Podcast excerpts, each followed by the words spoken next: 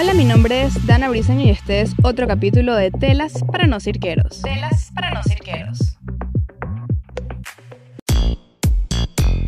El día de hoy les estaré hablando acerca de las características de nuestra disciplina, ya que es una disciplina de riesgo. Y esas cosas que necesitamos saber para asistir a una clase. Una disciplina de riesgo es aquella actividad que se realiza bajo características consideradas difíciles o que te ponen bajo peligro. Cuando estas disciplinas se desarrollan como hobbies, es importante hacerlo bajo la debida supervisión. La evolución de estas disciplinas nos ha permitido poder practicarlas con un menor riesgo. Por ejemplo, la escalada indoor, que es escalada dentro de un lugar cerrado o un galpón. Dentro de las características más comunes de estas disciplinas, tenemos que no tienen una reglamentación fija, no hay un horario específico, varían mucho la intensidad, son originales y creativas. Nos dan autorrealización, sensaciones de riesgo y aventura. Además, solemos tener un compromiso personal. Si bien es cierto que nuestra disciplina tiene muchas de estas características, nosotros lo practicamos de una forma distinta, debido a que es importante establecer reglas para poder avanzar y verdaderamente obtener logros. Para desarrollarnos dentro de esta disciplina, es importante prepararse.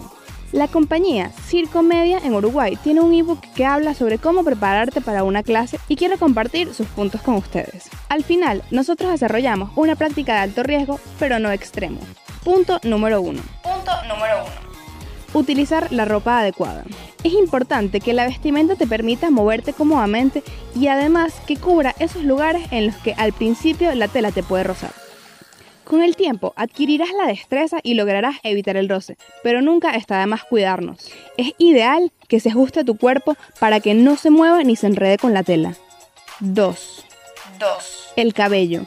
Si tienes el cabello largo, deberías amarrarlo, pues se moverá mucho mientras realizas la práctica. Ideal sería trenzarlo o hacerte un moño que no te moleste durante la clase. Si tienes el cabello corto, asegúrate que no te moleste en la cara, cerca de los oídos o en los ojos. Podrías optar por un cintillo que lo sujete mientras realizas la clase. 3. 3. Despójate de tus accesorios. Los anillos, pulseras, relojes, tobilleras, cualquier accesorio puede molestar o lastimarte al tener un roce con tu piel o con la tela. Además, puede engancharse y podría provocarle no solo el daño a ella, sino a ti también. 4. 4. La puntualidad. Es fundamental llegar temprano a clase. Te permitirá participar de la clase tal y como está estipulada. Tu cuerpo estará acondicionado de la mejor manera y así evitarás lesiones. Es una actividad muy rigurosa y se necesita disciplina para poder avanzar. 5. 5. Hidratación. No olvides nunca tu agua durante la clase y luego de esta. Es necesario, debido a que el cuerpo procesa poco a poco el agua que vas consumiendo.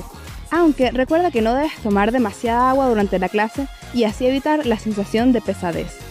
6. 6. El registro. Es ideal llevar una bitácora de lo que has aprendido, un cuaderno de clase al cual puedas recurrir si algo se te olvida. Puede ser en digital o en físico. Personalmente, lo prefiero en físico. Me permite no solo escribir, sino también dibujar y hacer esos garabatos que yo solo voy a entender. 7. 7. Una actitud positiva y activa. Sin duda, esta es fundamental y yo diría que esta es la esencia de toda práctica. Las telas requieren persistencia. Es una disciplina que necesitas conocer tu cuerpo, desarrollar fuerza y sobre todo querer intentarlo hasta lograrlo. La mente es más poderosa que el cuerpo. Si soltamos el miedo y confiamos en nuestros instructores, lograremos ser mejores aerialistas.